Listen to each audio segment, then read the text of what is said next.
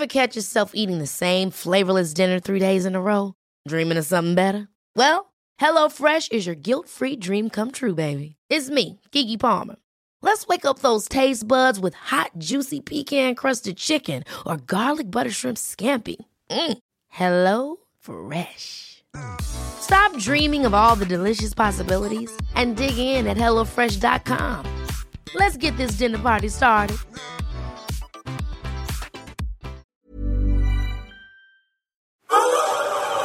Le chocolat blanc. Je trouve que ça, c'est scandaleux. Je pourrais faire une manif contre le chocolat blanc, tellement c'est une arnaque.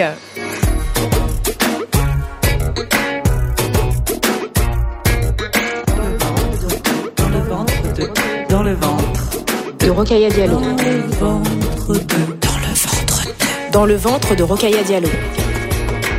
Une fois n'est pas coutume, j'ai rendez-vous pour le petit déjeuner avec Rokhaya Diallo. Rokhaya Diallo est journaliste, réalisatrice et autrice. Vous l'avez peut-être déjà vue à la télévision où elle défend avec constance ses positions féministes et antiracistes, et ça depuis plusieurs années. J'ai croisé une ou deux fois rapidement Rokhaya, mais j'avais très envie de discuter plus longuement avec elle. J'avais par exemple envie de savoir ce qu'il fallait avoir dans le ventre pour supporter des débats télévisés houleux. Rokhaya m'a dit J'adore les, les sucreries et le chocolat en particulier, c'est vraiment ma passion. Donc euh, tout ce qui est pâtisserie, sucrerie, c'est voilà. Je pense que là, sans hésiter, on peut on peut aller là-dessus. J'ai donc décidé de l'emmener chez Plaque, une chocolaterie rue du Nil, dans le deuxième arrondissement de Paris. Salut, salut, ça va? Oui, désolé, hein, du coup, euh, ça a mis un temps incroyable. T'inquiète, dans les parties de marché. De toute façon, pardon, Madeleine Masque. Je suis trop, trop fan depuis tout à l'heure où je suis là. Ah ouais, c'est clair. Vous me dites, euh, est-ce que vous On va s'installer juste, juste là, nous. En Ok. fait, euh, vous vous installer, je vous sers quelque chose, un café, un chocolat chaud, euh, un cappuccino. euh, Moi, chocolat chaud, c'est parfait. et pour moi, vous je vais prendre, euh, je vais prendre un café. Hein, Un café. Un allongé Ou, ou peut-être un cappuccino, c'est pas trop demandé un cappuccino. non, non, non. Vous n'aurez peut-être pas le cœur, je suis pas le meilleur des baristas pour la partie euh, latte art, mais euh, il sera bon. Ça marche. Merci beaucoup. Ouais, je vous installe, je vous amène ça. Bon, Rokaya, déjà, je voulais savoir, parce que quand je t'ai proposé de faire cette interview, je t'ai demandé ce que tu aimais manger. Et tu m'as dit, euh, ouais, j'avoue que moi je suis assez sucrée et très chocolat. Exactement, parce que bah, c'est vrai que j'aime beaucoup les sucreries de manière générale et franchement j'adore le chocolat. Je pense qu'il se passe pas un jour sans que j'en mange. Et euh, je pense que c'est vraiment mon entourage qui me le fait remarquer de manière assez systématique depuis longtemps. Donc ouais, c'est quelque chose qui me caractérise pas mal. ouais. Puis quand tu aimes le chocolat Genre depuis gosse, euh, t'étais genre d'enfant à, à te gaver de plaquettes de chocolat aussi? J'ai toujours aimé les chocolats, le chocolat, pardon, et j'ai toujours adoré les goûter en fait. Donc j'étais vraiment euh, goûter sucré. euh, alors quand je suis petite, c'était plutôt des biscuits euh, industriels, mais euh, les princes de Lu notamment. et à un moment donné, ils ont sorti les princes tout chocolat. J'étais, j'étais refaite. Attends, c'était les princes qui étaient euh, chocolat dedans et qui avaient les, enfin, le contour en chocolat aussi. Oui, c'est ça. C'est en fait l'intérieur était au chocolat, hein, comme dans tous les princes de Lu, et le biscuit était aussi fabriqué en chocolat. C'était trop, trop, trop bon. J'adorais. Est-ce que tu faisais le truc de, tu sais, quand tu sépares les deux princes et que tu colles les deux parties de chocolat ensemble pour avoir un double chocolat à l'intérieur? Alors en fait, quand- dans les princes qui n'étaient pas tout chocolat, des fois je mangeais juste le chocolat du milieu et je laissais les biscuits. Et quand c'était tout chocolat, euh, ouais, des fois je, en fait, je mangeais le biscuit au chocolat tout seul et je laissais l'autre moitié comme ça. Il y avait beaucoup de chocolat et beaucoup de biscuits. Enfin, bon. Je vois la technique. Merci. Il y a aussi cookies. Tu veux un cookie? Oh, mais je vais tenter le pécan classique. Le ouais, Ouais. c'est le. Ok, ben moi le tout choc, comme ça on peut partager. Le choc, euh, Ouais, c'est intense. Et est-ce que euh, il y a des chocolats que tu détestes?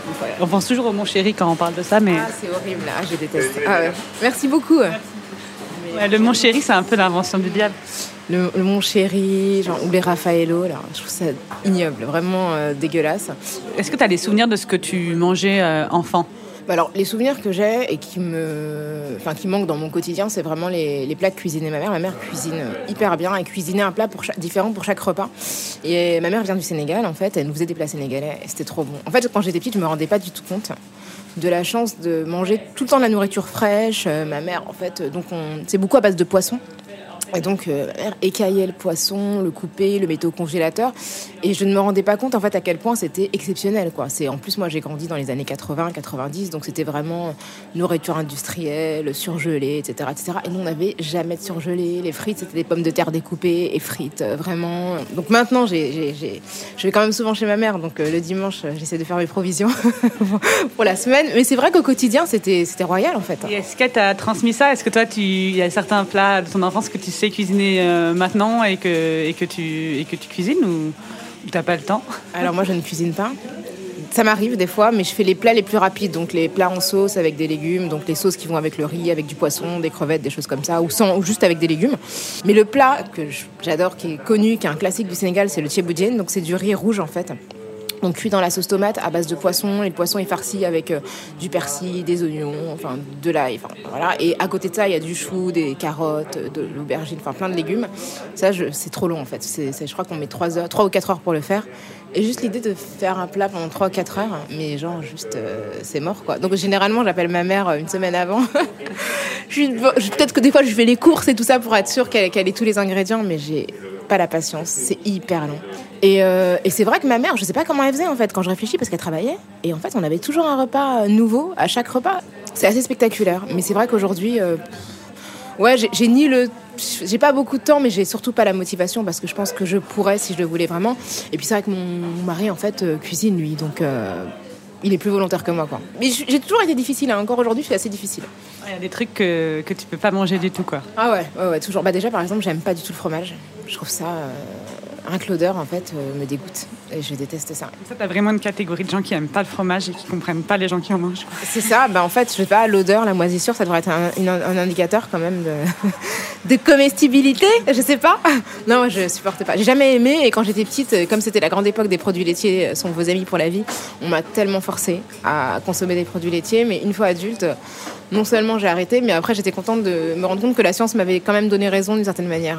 Ouais, c'est intéressant en fait parce que c'est aussi des histoires de, de lobbying euh, à cette époque et euh, du coup euh, on se rend compte que parfois les modes de ce qu'on mange etc ça n'a enfin ça n'a rien à voir avec ni le fait que c'est bon pour la santé ni le goût quoi c'est qu'on se fait un peu manipuler par l'industrie Bah, c'est complètement ça. En fait, moi, quand j'étais petite, à la maternelle, on avait des, petits, des petites briques de lait, en fait. Et j'ai découvert que c'était les surplus de l'Union européenne, qui étaient donc acquis, euh, bah, notamment des agriculteurs qui étaient acquis qui étaient distri- distribués notamment dans les écoles. Et en fait, on a vraiment grandi avec cette propagande du lait qui était hyper nécessaire pour nos os, pour notre croissance. Et on se rend compte aujourd'hui qu'on en revient beaucoup. Même euh, pareil, euh, la présence de la viande nécessairement à chaque repas, mais que vraiment on est prisonnier en fait euh, de la pression des lobbies qui, pour bah, trouver des débouchés économiques à leur production, euh, créent des narratifs qui nous, enfin, ou des récits qui nous, qui nous laissent entendre qu'il faut absolument qu'on consomme tel ou tel type de produit. Et ça, c'est vraiment terrible quand j'y pense.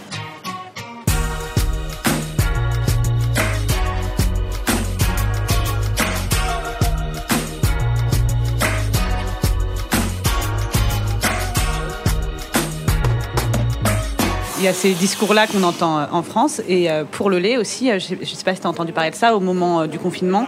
Il y a eu beaucoup de surplus de lait et notamment donc on a fait beaucoup de lait en poudre qu'on a envoyé euh, le surplus européen dans les pays africains.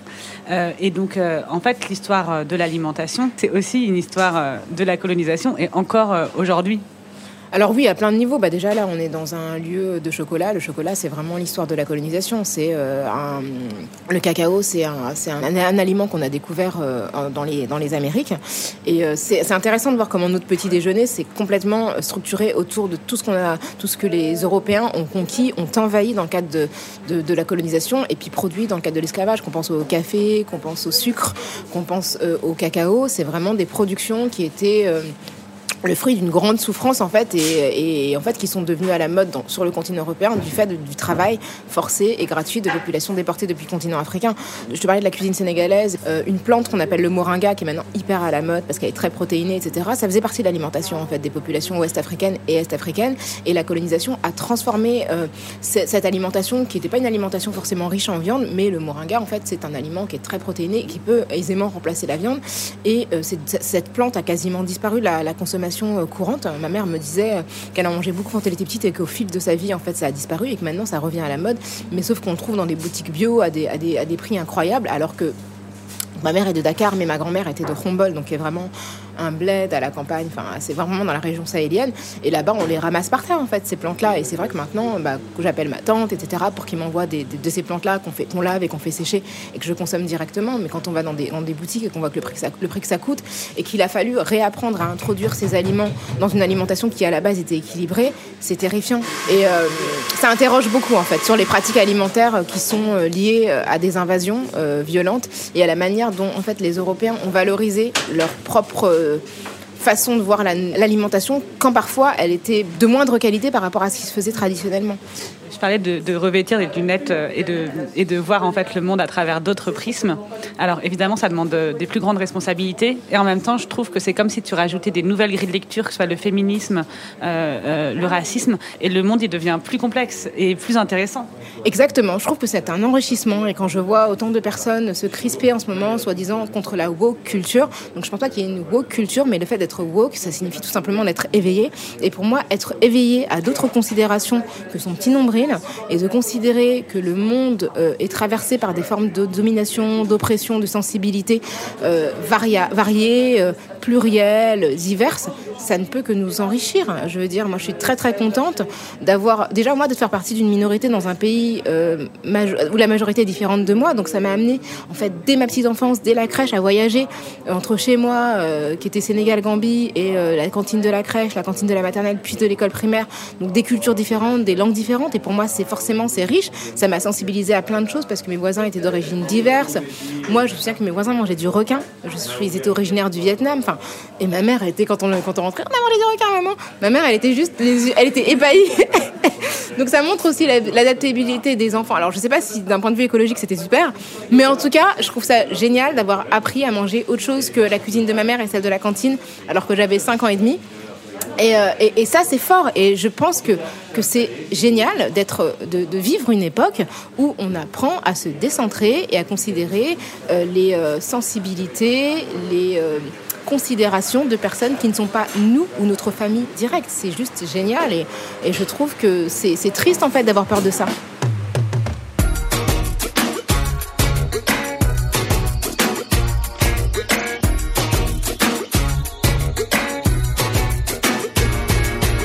Passes à la télé, donc euh, dans des débats où tu es souvent euh, seul à défendre des positions euh, qui ne sont pas partagées généralement par beaucoup de gens. Et tu es quand même en première ligne. Est-ce que, avant de passer à la télé, tu as, je sais pas, une, une préparation euh, psychologique voilà, Je me demandais si c'était comme les sportifs ou si tu mangeais un plat de pâtes avant d'y aller ou ce genre de choses. Quoi. Je pense que si je mangeais, je m'endormirais. Moi, en plus, moi, je, vraiment, je m'endors super facilement et genre n'importe où. Donc, euh, il suffit que je sois fatiguée. Et franchement, pour me tenir en éveil, il faut vraiment, vraiment. Tu pourrais m'endormir sur un plateau télé, mais genre sans aucun problème. Donc, euh, ah ouais. Mais, mais vraiment, sans, sans souci, quoi. Du coup, si j'ai pas la parole trop longtemps, je pense que vraiment, je, ce serait pas impossible, en fait, que je m'endorme. Et donc non, j'ai pas de préparation particulière. J'essaye effectivement. Je pense que c'est vraiment préférable pour moi de pas trop manger avant parce que sinon la digestion euh, peut vraiment me ralentir. Non, ce qui, ce qui peut vraiment me faire défaut, c'est le sommeil. Quand je suis trop fatiguée, je trouve que c'est super compliqué de trouver des mots, de trouver ces mots. Donc je les cherche beaucoup plus. Et puis d'être euh, vif en fait euh, dans la réaction parce que comme tu le dis, souvent, bah, je suis souvent dans des plateaux assez masculins. Donc je suis souvent la seule femme, mais pas toujours. hein. De moins en moins, je trouve que ça, ça bouge un petit peu quand même. Et euh, en revanche, souvent la seule personne non blanche. Et c'est vrai que quand tu t'exprimes sur les questions notamment de racisme ou de sexisme, quand tu es la seule femme, ou quand tu es la seule noire en l'occurrence pour ce qui me concerne, euh, ça peut déclencher un peu d'agressivité de la part de tes, de tes contradicteurs, contradictrices. Et, euh, et ça, c'est compliqué. C'est vraiment, faut quand même avoir de l'énergie et avoir un régime de vie équilibré pour pouvoir répondre. Et, voilà, donc bien dormir, faire un peu de sport, manger régulièrement, parce que sinon, en fait, t'es ça demande quand même de la concentration et vraiment que ton, ton, ton cerveau soit bien nourri, sinon c'est vraiment trop chaud, quoi. Et, et- et cette émission, elle s'appelle Dans le ventre 2. Et euh, je me disais en, la préparant que toi, tu dois en avoir quand même dans le ventre pour euh, supporter, euh, ben, quand même. tous ces, ces débats et tout, enfin, je sais pas, moi j'ai relu du coup pas mal tes tweets, j'ai relu pas mal de vidéos et je me dis, tu restes quand même hyper constante dans tes positions et ça depuis plusieurs années. Bah, disons que c'est marrant, mais je pense que je, suis je me suis vraiment découverte dans ma détermination à travers ces débats. C'est-à-dire que moi, je suis quelqu'un d'assez réservé dans ma vie, euh, dans ma vie privée, dans ma vie quotidienne, et plutôt en retrait. Je suis pas quelqu'un qui me met en avant, euh, qui, euh, qui va parler euh, quand il y a une assemblée, tu vois, un dîner ou un truc comme ça. Mais j'ai l'impression, en fait, les gens de mon entourage me disent, mais quand t'es à la télé, on dirait que t'es possédé. C'est-à-dire qu'il y a un truc qui s'empare de toi, qui est tellement déterminé que c'est comme si t'étais euh, transfiguré. Et, et je crois que vraiment ma conviction dans le fait qu'il faut que je défende tel ou tel type de, de position fait que je suis complètement concentrée sur mon propos et c'est souvent pour ça aussi que je me laisse pas déstabiliser, c'est que je me dis il faut que je dise ça, j'ai un début, j'ai une fin, j'ai des arguments et je fonce un peu comme un comme un bulldozer quoi.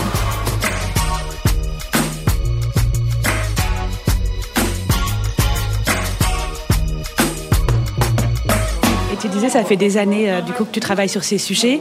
Tu as aussi beaucoup euh, voyagé. Euh, quelles sont les personnes avec qui tu as déjeuné ou dîné les plus improbables? Je veux dire, les personnes avec qui tu n'aurais jamais imaginé partager un repas?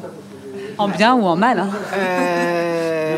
Alors, dans le monde, la, la dernière, puisque c'est un de mes derniers voyages euh, en dehors du continent européen avant euh, qu'on soit confiné sur notre territoire, euh, c'est la- c'est l'an dernier, donc je suis allée chez Angela Davis, hein, qui m'a invitée euh, à prendre le thé, du coup, donc c'était pas vraiment un repas, mais, euh, mais voilà, parce que je voulais l'interviewer, du coup, elle m'a invitée chez elle pour discuter de toutes sortes de choses liées à son parcours, et effectivement, je n'aurais jamais imaginé être en Californie, chez Angela Davis, euh, seule avec elle, en train de prendre le thé, et elle qui me raconte euh, sa vie, euh, ses combats, ses convictions. Enfin voilà, c'était juste magnifique quoi. Moi je voulais pas forcément revenir sur ce sur quoi on revient tout le temps. Le moment où elle était fugitive, euh, poursuivie par le FBI, quand elle a été en prison, accusée de meurtre et toute la campagne internationale, mais plus sur ses combats actuels et sur la manière dont elle, per- elle percevait euh, les luttes actuelles. Et donc euh, c'était intéressant parce qu'elle est toujours en pointe sur la question de la transphobie. Je sais qu'elle est végane aussi, donc sur la question de la souffrance animale, euh, du bien-être animal. Elle est vraiment, vraiment, vraiment à la pointe. Et, ça, c'est intéressant de voir que elle a très bien vieilli et qu'elle a vraiment une grande considération pour la jeunesse. C'était juste magnifique. Quoi. Ouais, parce que ça, euh, j'imagine quand on est militant depuis longtemps, on en entend euh, des, c'est-à-dire des vieux ou des vieilles militantes, et parfois on se dit ah, voilà ils ont mal vieilli. C'est comme les chanteurs qui ont mal vieilli. On se dit merde. Et, euh, et ouais, comment on fait ouais, pour rester toujours à la pointe euh, faut, faut lire beaucoup et faut, en fait faut rencontrer aussi des jeunes, euh, continuer à écouter les jeunes quoi, peut-être tout simplement. mais- Bah, c'est vrai que quand on voit euh, certaines personnes euh, qui euh, font des bouquins sur une génération qui serait offensée en disant oui, les jeunes, ils s'indignent de tout, c'est terrible, de mon temps, alors que, enfin, pour des personnes qui ont à peu près mon âge, moi j'ai 40, euh, avoir 43 ans, donc euh, je sais pas, moi je, je, voilà, je suis pas jeune. Et donc du coup j'ai beaucoup de considération en fait pour les gens plus jeunes que moi. Et je pense qu'ils ont beaucoup à m'apprendre. Et c'est pas parce que moi j'ai une forme d'expérience qu'ils n'ont pas que tout ce que je dis doit faire autorité. Et je pense qu'on se perd à partir du moment où on considère que son époque a été une époque euh, euh, qui doit servir de référence pour les autres et qu'on considère que, que les jeunes ne comprennent rien et euh, qu'ils sont perdus dans des formes de revendications qui sont excessives. Moi, j'essaie vraiment de comprendre et de me remettre en question. Alors, parfois, je suis pas d'accord, évidemment, je suis pas d'accord avec tout ce que font les jeunes. Et encore une fois, les jeunes, il y a toutes sortes de jeunes. Hein, quand même, le, le Rassemblement national, le Rassemblement national, pardon, fait d'excellents scores auprès de la jeunesse. Donc, il y a plusieurs jeunesses dans cette jeunesse. Mais je crois que ce qui est vraiment fort chez Angela Davis, c'est sa faculté, effectivement, à reconnaître euh, chez les plus jeunes générations euh, des choses pertinentes. Et c'est vrai que tu parlais de gens qui avaient mal vieilli. Euh, Je pensais par exemple au chanteur Renaud, qui a appelé à, à voter François Fillon. Enfin, je me dis, mais, mais à quel moment il est parti en vrille? Enfin, c'est complètement. C'est la figure du rebelle des années 70. Et là, il vote, mais c'est même pas, il vote pour Macron, ce qui est déjà, et, enfin, de mon point de vue, une forme de perte et de chute. Mais là, c'est Fillon, c'est-à-dire la droite, euh, homophobe, réactionnaire, enfin, horrible, quoi. Et euh, donc je te demandais avec qui tu avais mangé euh, dans les personnalités les plus voilà. Et tu allais me dire il y en avait aussi d'autres. Oui, Non? non, mais. euh, alors, je sais pas si j'ai déjà mangé avec elle, mais ce serait même pas impossible. Je pense à Elisabeth Lévy, je sais pas si tu vois qui c'est. C'est une chroniqueuse, journaliste, qui est vraiment à la droite de la droite. Et je pense qu'on est d'accord sur rien. Mais en fait, en même temps, euh, c'est marrant parce que tu te rends compte que même si tu partages pas de conviction, on est quand même des êtres humains. Toi, j'ai perdu mon père il y a à peu près une dizaine d'années. On travaillait dans la même émission. Il y avait plein de gens dans l'émission. Et euh, je me suis absentée du coup pour, euh, pour l'enterrement de mon père. Euh, et quand je suis revenue, en fait, la seule personne, alors qu'il y a plein de journalistes de gauche hein, dans l'émission, qui est venue me voir et qui m'a dit ça va, qu'est-ce qui s'est passé? C'est Elisabeth Lévy. Et c'est fou parce que tout ce qu'elle défend, défend, en fait, heurte mes valeurs. Mais humainement, je me dis, bah, en fait, c'est la seule personne qui est venue me voir et d'un point de vue humain, qui m'a témoigné de la compassion. Et, c'est là que tu te rends compte qu'il y a des postures idéologiques, mais on est quand même des personnes. Donc euh, oui, on peut partager parfois des repas avec des gens euh, sur lequel, qui nous heurtent en fait vraiment du point de vue des valeurs et ce qu'ils disent sur euh, plein de choses auxquelles on croit, et en même temps qui humainement, euh, bah, tu sais que c'est cette personne-là qui va se préoccuper de toi euh, quand tu vas vivre un drame en fait. Merci Rokaya. Je t'en prie, merci à toi. Il est 11h28, on est, euh, on est dans les temps. là. Alors là, c'est un timing parfait. Merci Zazie. J'ai laissé partir Rokaya avec son cookie emballé et une tablette de chocolat en plus dans son sac. Si vous voulez continuer à mieux connaître Rokaya Diallo et son travail, ses derniers livres, comme La France, tu l'aimes ou tu la fermes, ou Ne reste pas à ta place, sont en vente dans toutes les bonnes librairies. Vous pouvez aussi visionner ses documentaires en VOD, retrouver ses chroniques dans l'émission de David Pujadas, ou encore écouter son podcast Kif Taras sur Binge Audio. Toutes les infos sont sur son site rokayadiallo.com. Dans le prochain épisode, on retrouvera la chanteuse Silly Boy Blue, avec qui on partagera un repas très équilibré à base de cidre et de houmous.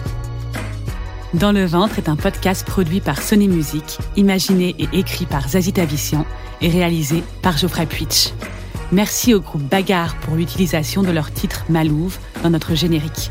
Et merci aussi au laboratoire de Sony CSL pour la collaboration. Si cet épisode vous a plu, n'hésitez pas à vous abonner et à en parler autour de vous. Est-ce que ça vous a plu comme Ah, chocolat j'ai adoré. Franchement, vrai euh, ouais, le tout, le chocolat, le cookie, c'est un délice. Ah oui, c'est. Les deux, j'ai goûté les deux, c'est vraiment délicieux. Ah bah écoutez, euh, merci. Merci. Il est, un peu différent, il est un peu différent notre chocolat, c'est sûr qu'il y a des gens sont, sont parfois surpris, mais c'est. euh, bon. Alors il y a une chose que si vous avez encore le temps, si vous voulez goûter quelque chose, je peux vous faire goûter ce qu'il y a de meilleur ici. Ah bah. Mais c'est tellement une, euh, une, une punchline. Bah oui, non, mais ça, c'est. Euh, Tu veux prévenir que t'es là, ouais. Il y a qui ici qu'on pourrait le goûter Le chocolat qui est en train de se faire. Tenez. Ça fait du petit, tu vas faire quoi l'emballage? Chocolat qui est bon. Alors ça, c'est un chocolat au lait. Chocolat au lait que je vous ai fait goûter. Il est en train de se faire. Il est peut-être encore un peu granuleux. Mais là, il est dans la machine à 40 degrés, en train de se broyer. Ça, c'est ce que j'adore faire euh, goûter aux gens. euh. C'est- c'est tout. Moi, quand on me demande mon préféré, moi je dis c'est celui qui est dans la Ah, marmite, c'est toujours. Ah comme ça, C'est une tuerie. Merci beaucoup. pour- Moi, je vous en prie. Trop bon, je repars avec un super goût. Délicieux.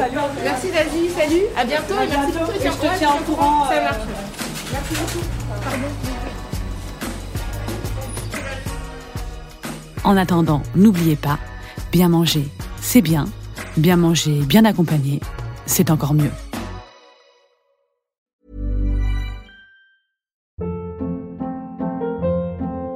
Hold up. What was that? Boring. No flavor. That was as bad as those leftovers you ate all week. Kiki Palmer here, and it's time to say hello to something fresh and guilt-free. Hello Fresh. Jazz up dinner with pecan-crusted chicken or garlic butter shrimp scampi. Now that's music to my mouth. Hello Fresh. Let's get this dinner party started. Discover all the delicious possibilities at hellofresh.com.